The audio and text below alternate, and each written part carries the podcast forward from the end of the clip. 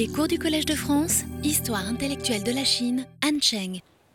Bien, euh, bonjour à tous et euh, bienvenue euh, une fois de plus dans cet amphithéâtre Marguerite de Navarre, dont nous retrouvons avec plaisir, comme tous les hivers, la, qualité du chauffage, surtout par, par ces froids sibériens.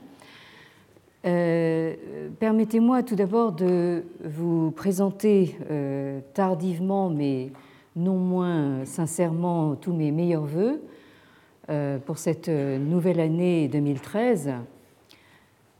Alors, la dernière fois que nous nous sommes retrouvés ici, c'était juste quelques jours avant que mon mari ne cesse de vivre. Euh, il aura euh, lutté jusqu'au bout avec euh, un courage et une dignité sans faille, malgré des souffrances sans nom, contre un cancer qui a fini par l'emporter. Et je dois dire que c'est grâce à lui et grâce à mon mari, qui sera pour toujours mon meilleur ami, et euh, mon compagnon de, route et de vie pendant 30 ans, euh, c'est donc grâce à lui que j'ai pu commencer euh, mon cours de cette année début décembre, alors qu'il était au plus mal. Et c'est encore grâce à lui que je le reprends aujourd'hui, alors qu'il n'est plus là. Alors plus que jamais, je vous avoue que ce rendez-vous que nous avons le jeudi euh, est pour moi euh, une porte, pour l'instant la seule porte vers la vie.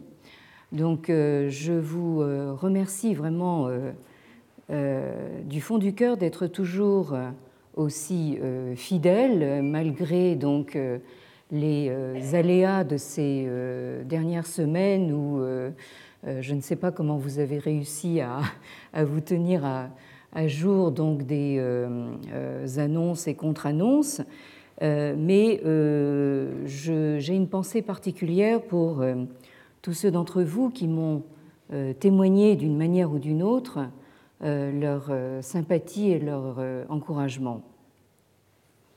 Alors, si je me présente à vous aujourd'hui avec ces lunettes noires, euh, croyez-moi, ce n'est pas pour faire comme les stars, hein.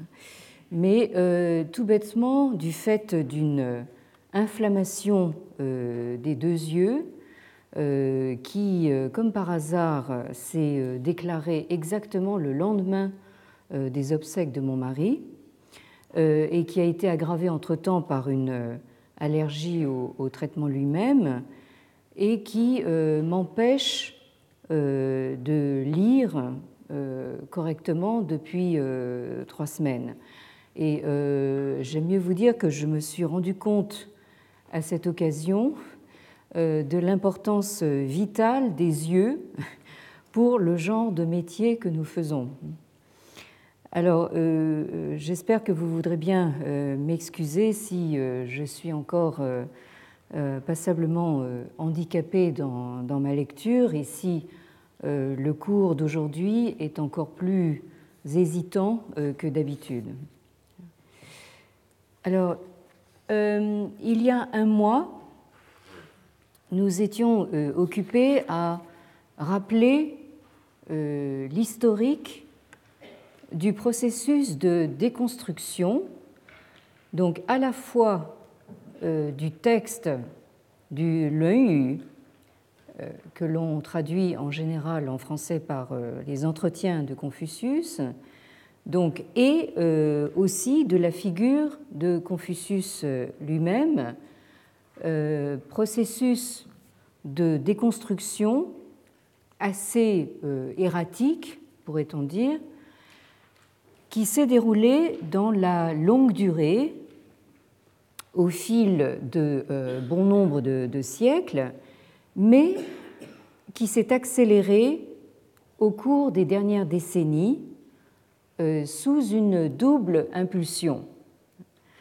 Euh, d'une part, l'impulsion des découvertes archéologiques, notamment, de corpus textuels inconnus jusqu'alors, et l'impulsion également d'une nouvelle approche méthodologique des textes dont nous avons vu qu'elle était euh, inspirée notamment euh, des méthodes euh, de critique textuelle biblique développées en particulier dans les milieux théologiques protestants allemands depuis le XIXe siècle.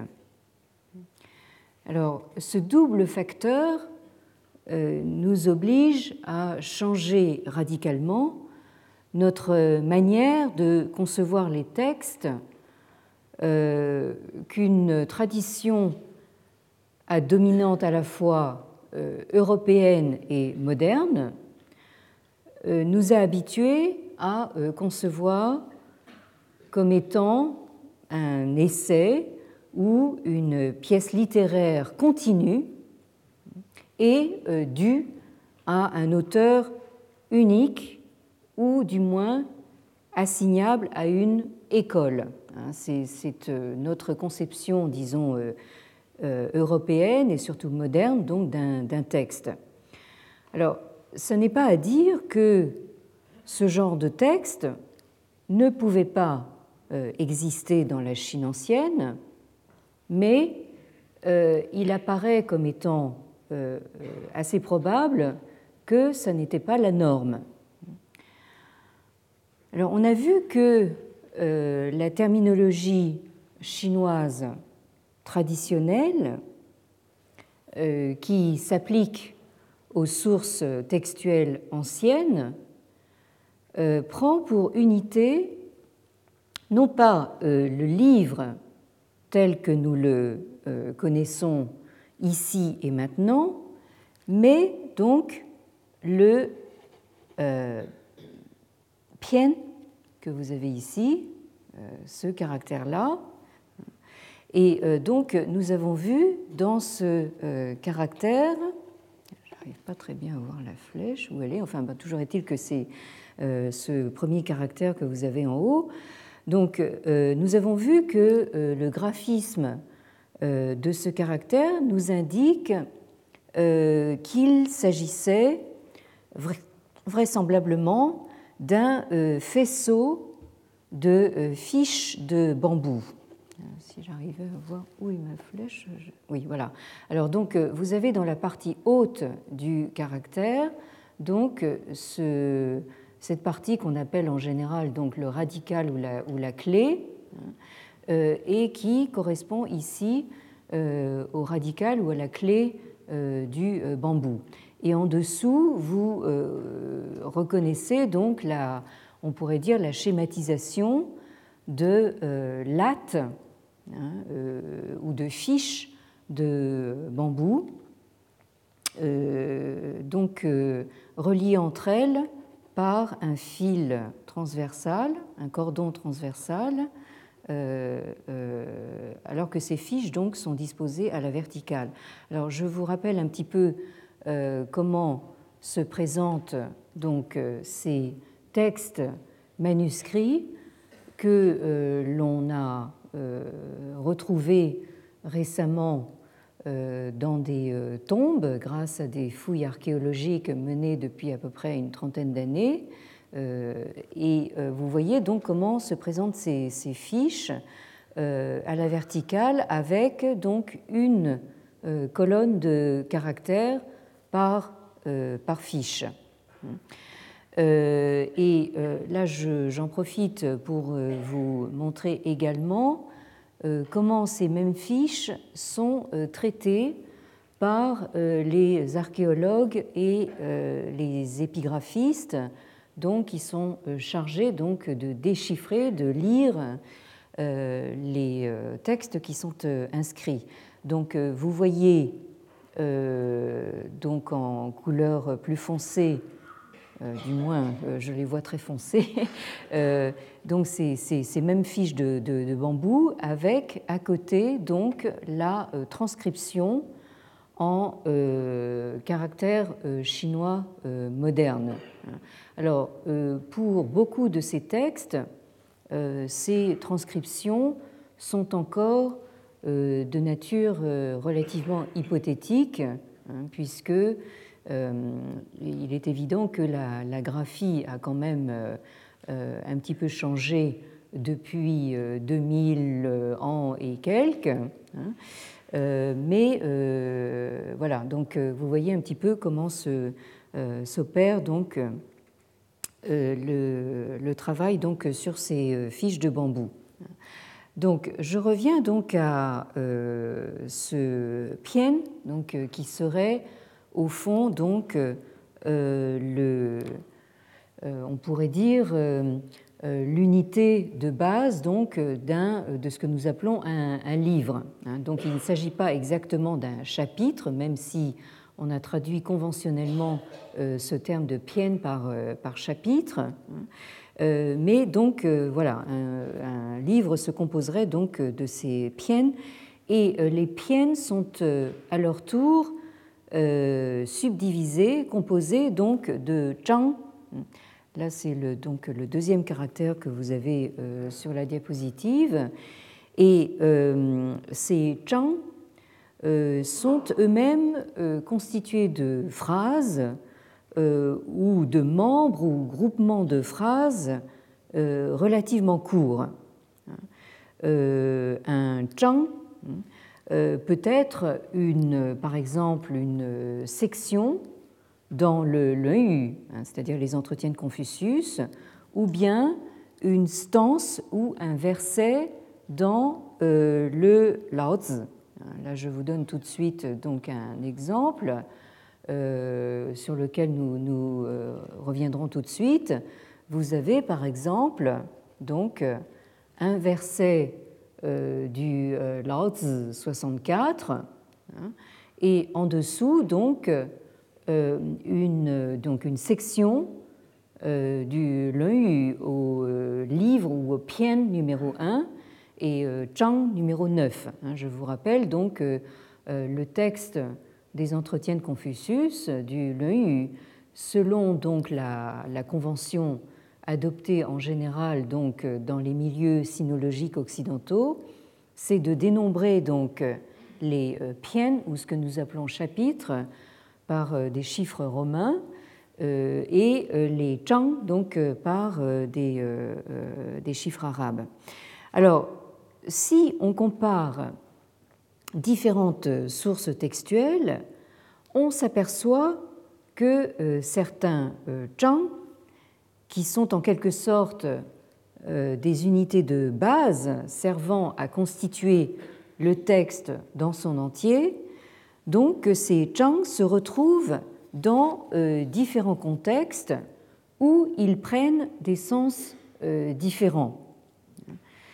Et ces unités textuelles sont désignés par euh, différents termes ou expressions que l'on trouve le plus souvent euh, en anglais. Euh, par exemple, vous avez donc le sinologue. Qu'est-ce que j'ai fait de ma liste de noms ici? Oui. Donc le sinologue américain, c'est le deuxième nom que vous avez sur la diapositive. Euh, William Bowles, euh, qui parle donc de euh, movable units, c'est-à-dire d'unités mobiles, ou bien donc de building blocks, c'est-à-dire donc de blocs de construction qui peuvent faire penser donc aux cubes des jeux de, construction que nous donnons à nos très jeunes enfants. Hein. un autre sinologue américain euh, dont vous avez le nom euh, juste en dessous, donc euh, Edward Shaughnessy. Alors j'en profite tout de suite pour vous annoncer que le professeur Shaughnessy de l'Université de, Chicago devrait venir au Collège de France donné une série de quatre conférences justement sur ces textes anciens, donc au mois de juin, hein, en juin 2013. Alors, Edward Shaughnessy, pour sa part, parle de pericopes, hein, c'est-à-dire en français des péricopes, qui désignent en grec l'acte de découper autour. Et euh, c'est un terme qui est, euh, donc en français, c'est un terme euh, féminin, donc une péricope, qui est utilisé plus spécifiquement dans l'exégèse des textes sacrés ou dans la liturgie. Donc il s'agit dans ce contexte d'un morceau de texte qui forme une unité, un tout en lui-même, ou une pensée euh, cohérente qui euh, se prête aussi bien euh, aux commentaires exégétiques qu'à la lecture en public dans précisément un contexte liturgique. Alors, vous vous souvenez peut-être que la dernière fois, c'est-à-dire il y a à peu près un mois déjà, nous avons lu ensemble un exemple de péricope euh, tiré euh, de l'évangile euh, de Jean, hein, au tout début de Jean 8,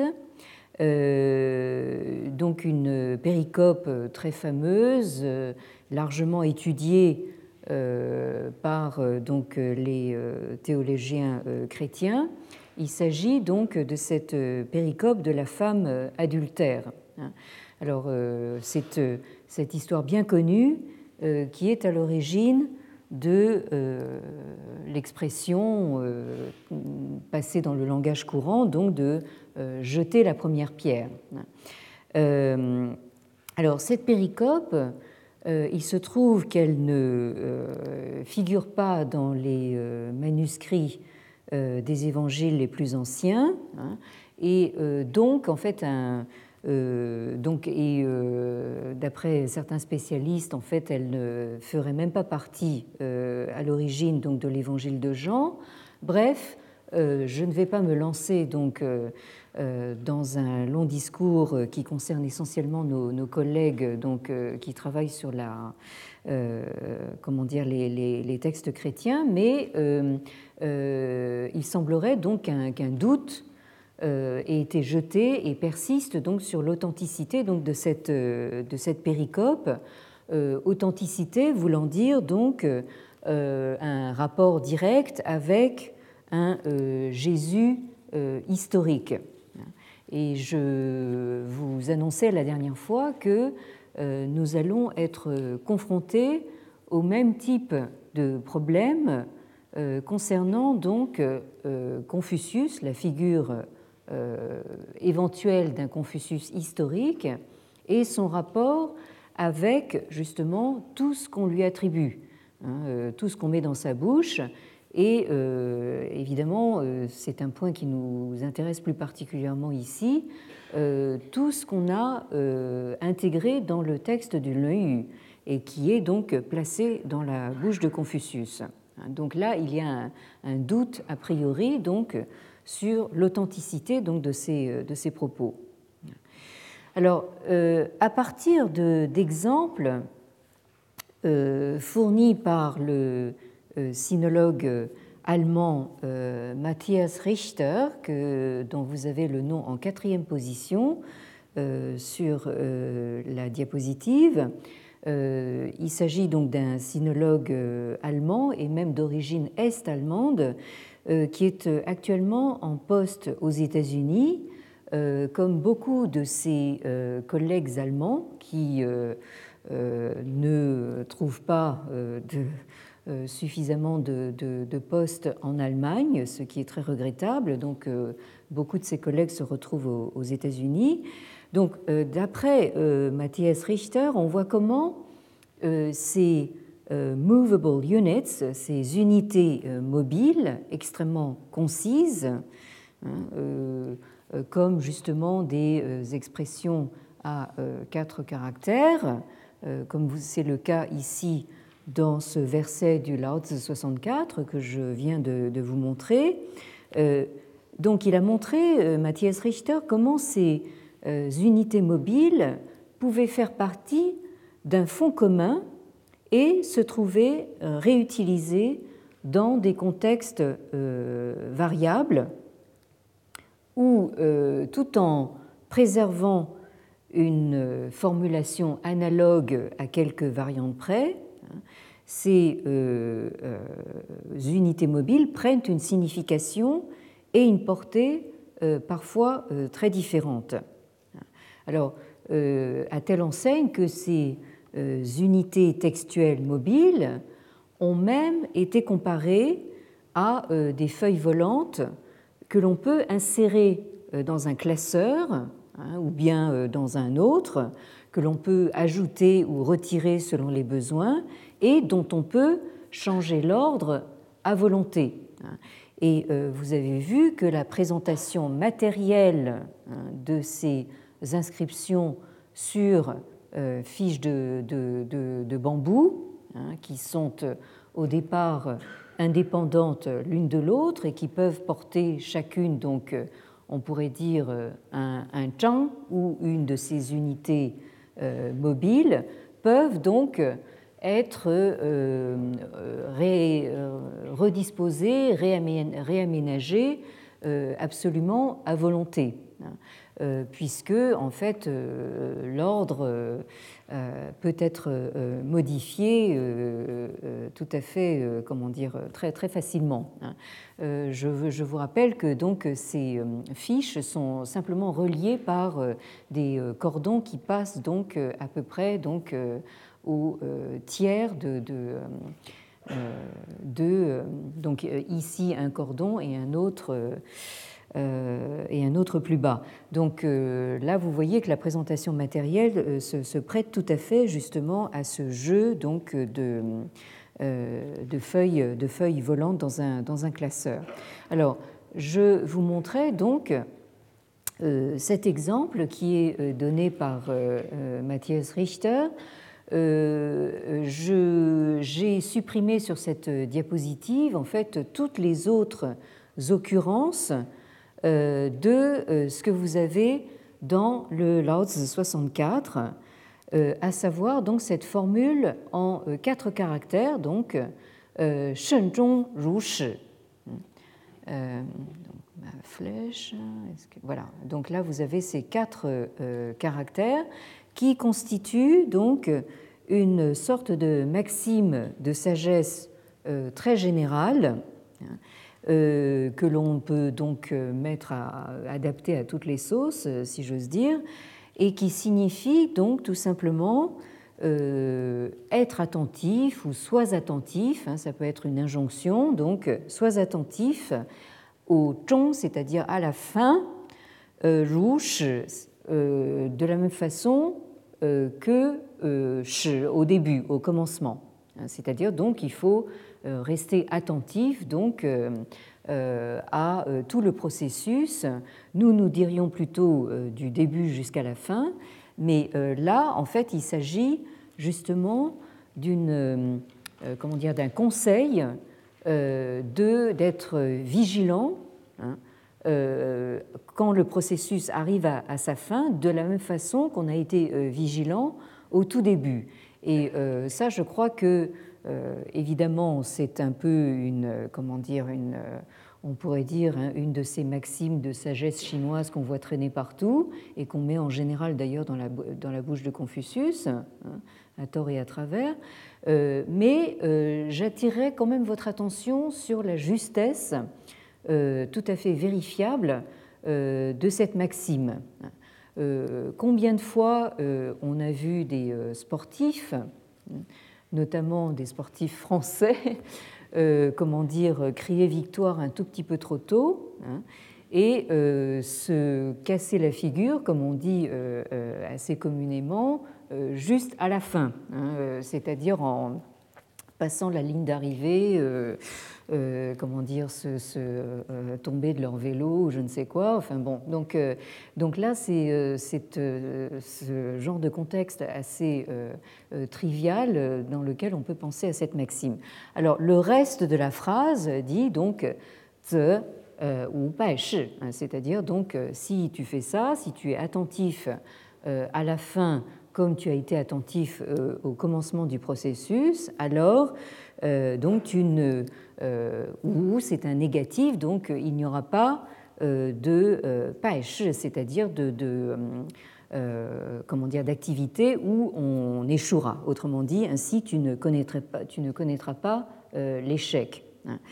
Alors, euh, cette maxime en quatre caractères, donc Shen vous la retrouvez avec une variante dans ce, cette section 9, ce Zhang 9 du Pian 1, hein, du premier livre, dirions-nous, du Yu. Euh, et cette fois, la maxime est placée dans la bouche euh, de Zhengzi, hein, c'est-à-dire euh, maître Zheng, qui était donc censé être un, disciple de Confucius. Et pour une fois, nous n'avons pas la formule canonique Ziyue, c'est-à-dire le maître dit. Hein. On a toujours supposé que le maître désignait Confucius lui-même. Là, en fait, nous avons Zheng Ziyue, hein, c'est-à-dire donc euh, maître Zheng euh, dit. Et que dit-il? Il reprend donc le début de cette euh, maxime, Shen Zhong, mais ensuite la, suite est une varie hein, par rapport à, à, la maxime du Lao Tzu, donc Shen Zhong Yuan. C'est-à-dire donc euh, si je traduis très littéralement, ça voudrait dire donc euh, sois attentif à la fin, hein, tout en euh, poursuivant ton chemin très loin. Hein.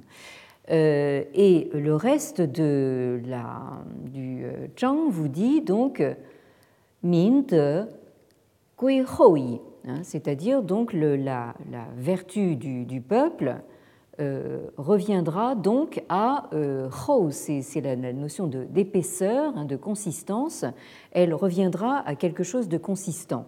Alors évidemment, cette euh, traduction littérale ne, veut pas dire grand-chose, et ce qui est tout à fait intéressant, c'est de constater que beaucoup d'exégètes, justement, de, de, cette unité mobile du l'œil euh, interprète euh, cette euh, section dans un sens ritualiste, hein, qui modifie son, sens hein, de manière assez radicale par rapport donc à la généralité de la maxime énoncée dans le Lao Tzu 64. Dans ce contexte ritualiste, hein, cette phrase placée euh, dans la bouche du disciple Zhengzi, maître Zheng, euh, voudrait dire, donc elle s'appliquerait au prince, donc au souverain, et elle lui euh, donnerait l'injonction donc de veiller à rendre un culte à ceux qui, donc, qui étaient à la fin, Zhong, donc, c'est-à-dire aux parents défunts, et que donc qu'il veille à Zhuiyuan, c'est-à-dire à remonter jusqu'à, euh, jusqu'aux ancêtres, hein, c'est-à-dire à remonter très loin euh, dans la filiation, hein, dans la, généalogie, hein, et donc de remonter jusqu'aux, ancêtres. Et c'est à cette condition que euh, la vertu du, peuple, autrement dit la moralité du peuple, retrouvera donc sa consistance. c'est-à-dire, c'est, toujours l'idée qu'on retrouve assez souvent euh, dans les entretiens de, Confucius euh, que euh, si le souverain hein, donne lui-même l'exemple, hein, le peuple, en fait, suivra de lui-même, hein, c'est-à-dire retrouvera le, chemin de la, de la moralité de lui-même. Alors, nous voyons ici que nos collègues allemands, fussent-ils établi donc aux États-Unis, euh, nous propose ainsi des exemples euh, sur lesquels ils mettent en œuvre, euh, plus ou moins consciemment d'ailleurs, des techniques qui ont été éprouvées sur le corpus biblique et qui consistent notamment à confronter les textes entre eux pour en dégager des unités textuelles récurrentes et pour tenter de replacer ces unités dans leur contexte d'origine dans ce qu'ils appellent, hein, euh, ou en tout cas ce que, ce, que, les théologiens allemands appellent le euh, Zetsemleben, hein, c'est-à-dire littéralement l'assise dans la vie,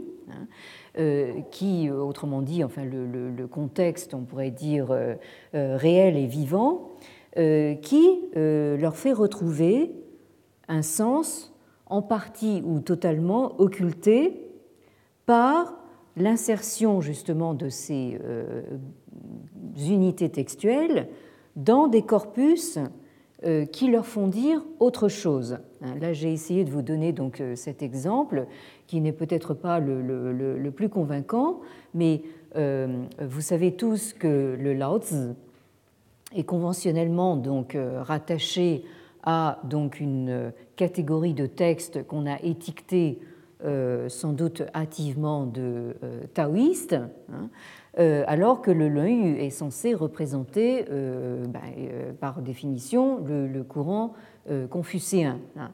Et la, comment dire, la Vulgate voudrait justement que les taoïstes et les confucéens soient en opposition totale. Hein. Alors là, c'est une vision des choses que nous serons euh, amené à, revoir euh, de, fond en comble. Hein. Mais toujours est-il que vous voyez bien comment euh, fonctionne justement cette réinsertion d'unités textuelles, comme c'est cette expression à quatre caractères, dans un contexte ou un Zetsemleben différent et par conséquent qui lui fait dire complètement autre chose. Alors, euh, il faut noter que, euh, là c'est quelque chose que nous avions vu euh, l'année dernière, que les supports matériels de ces unités textuelles peuvent être des plus variés. Hein. Jusqu'à maintenant, nous avons surtout parlé donc de textes ou d'inscriptions de textes manuscrits, euh, or, euh, il peut y avoir en fait des, supports euh, tout à fait inattendus. par exemple, c'est comment dire embouts de tuiles d'époque Han. Hein. donc là, nous sommes donc entre le deuxième siècle avant Jésus-Christ et le deuxième siècle après Jésus-Christ. Hein, la dynastie Han ayant duré euh, quatre siècles, hein, euh, euh, commodément à cheval symétriquement sur le, début de, l'ère chrétienne. Donc, on voit donc sur ces embouts de tuiles qu'on appelle Tang en chinois, donc d'époque Han, qui portent soit un caractère isolé. Vous avez ici, par exemple, le, ce caractère-là, Hein, dont euh, voici donc l'estampage à, gauche de la diapositive et euh, donc la transcription en euh, caractère chinois moderne, donc à côté, hein, et qui peut se lire de deux façons, avec deux sens différents, c'est-à-dire donc ça peut être yue, hein, donc la musique, ou euh, le, c'est-à-dire donc le, plaisir ou euh, la joie. Ici, dans le contexte Han, euh, je pense qu'il est plus vraisemblable que ce, caractère désigne la, musique, la musique rituelle qui est associée au, li, hein, c'est-à-dire au, rite. Hein. où donc vous pouvez avoir également ces embouts de tuiles qui euh, portent des euh, formules, euh, notamment des formules à quatre caractères, qui sont donc éminemment moralisantes. Alors là aussi, sur cette diapositive, vous avez donc l'estampage d'un de ces embouts de tuiles.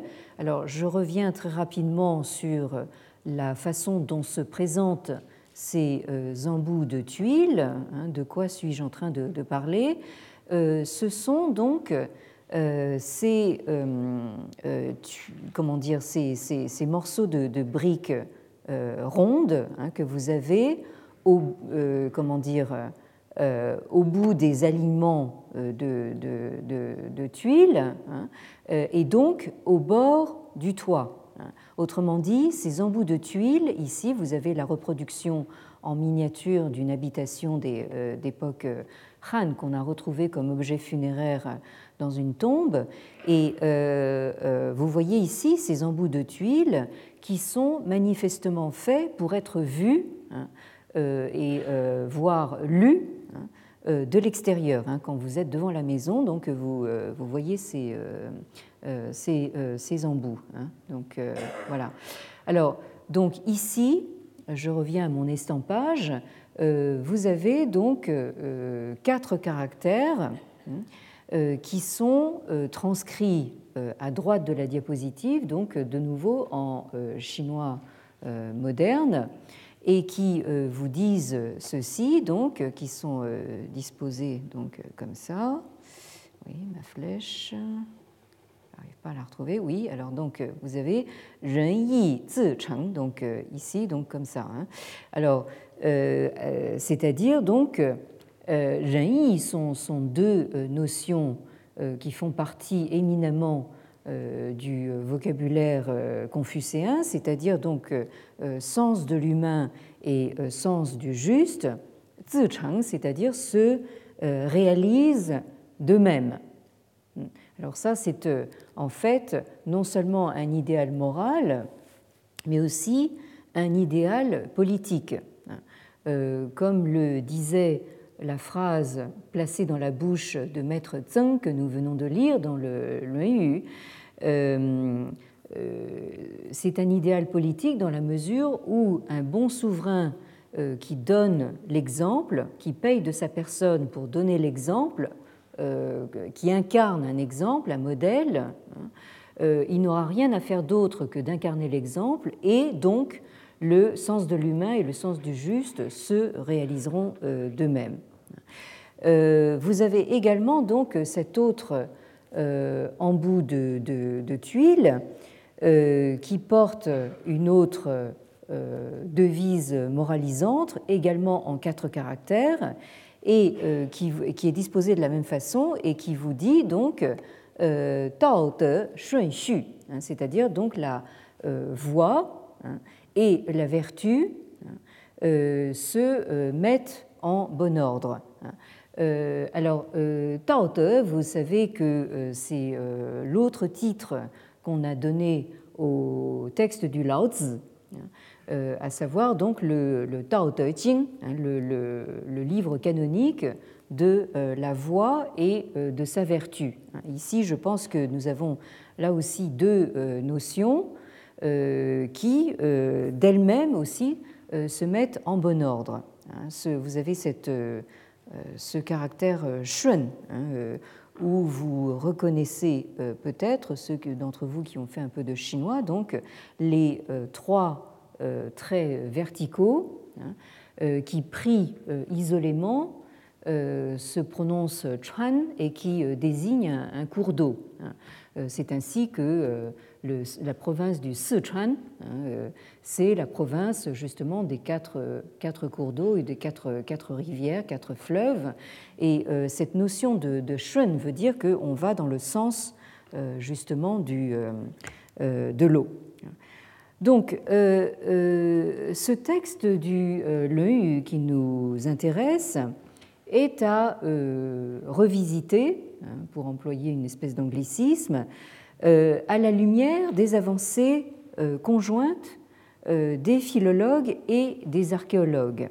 C'est-à-dire qu'il est à relire non plus comme un texte d'auteur, ni même comme le résultat d'un processus continu de stratification et de sédimentation textuelle, euh, on l'a vu euh, l'année dernière, certains parlent d'accrétion, hein, mais euh, bien plutôt comme une concrétion d'unités textuelles mobiles qui se retrouvent dans diverses sources et dont les contextes différents leur confèrent des portées et des significations variables.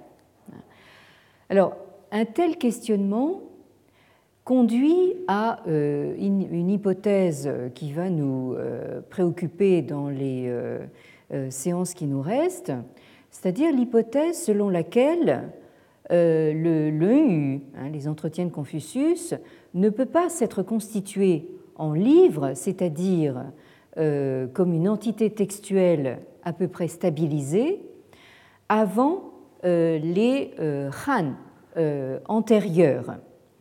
Là, je vous reprojette euh, ce tableau de repères historiques hein, où euh, j'ai euh, mis en rouge donc comment dire, les dates conventionnelles de Confucius, donc 551-479. Donc Confucius a vécu, est censé avoir vécu donc entre le 6e et le 5e siècle avant l'ère chrétienne. Et en bas du tableau, donc, les dates euh, repères donc, de cette dynastie euh, Han, euh, qui se situe donc, comme vous le voyez, largement plusieurs siècles après le vivant de Confucius, hein, puisque là aussi, on date conventionnellement la, dynastie Han de 206 avant Jésus-Christ jusqu'à 220 après Jésus-Christ. Donc, ce questionnement euh, nous conduit à l'hypothèse que le Leu euh, n'a pas pu se, constituer en livre avant les Han antérieurs, c'est-à-dire la première partie ou les Han occidentaux, euh, la première partie donc de, la dynastie Han, donc en gros entre le deuxième et le premier siècle avant Jésus-Christ, c'est-à-dire la période où commence à se mettre en place le nouvel ordre euh, sociopolitique euh, d'un empire euh, centralisé. Donc je pense que la question qui va nous préoccuper, et je pense que je vais m'arrêter là pour aujourd'hui parce que je vous avoue que je commence à, fatiguer des yeux et vous, je pense, à euh, vous fatiguez d'écouter ma diction un petit peu hésitante. Euh, donc, euh, au fond, la, grande question pour nous sera de voir dans quelle mesure le texte du Leu et même la figure de Confucius elle-même ne serait pas, hein, pour dire les choses assez brutalement, une invention des Han c'est-à-dire, euh, disons, une construction, euh, non pas exactement de toutes pièces, mais en fait, euh, une, on pourrait dire une construction de nature idéologique qui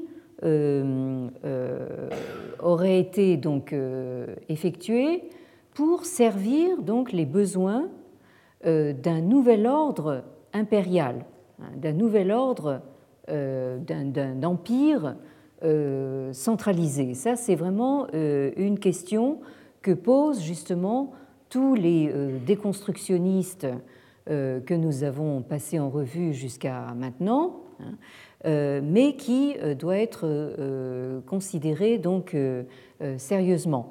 D'autant plus que cela, comment dire, se rapporterait euh, très directement hein, à des préoccupations euh, tout à fait contemporaines euh, avec justement cette instrumentalisation de Confucius, de la figure de Confucius, et ce fameux retour de Confucius que nous observons actuellement, notamment en Chine continentale, hein, et qui nous a servi donc de, point de départ.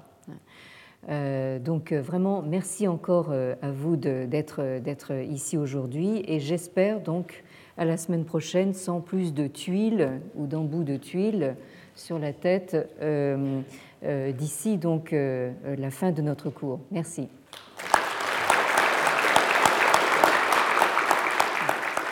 Retrouvez tous les contenus du Collège de France sur www.colège-2-france.fr.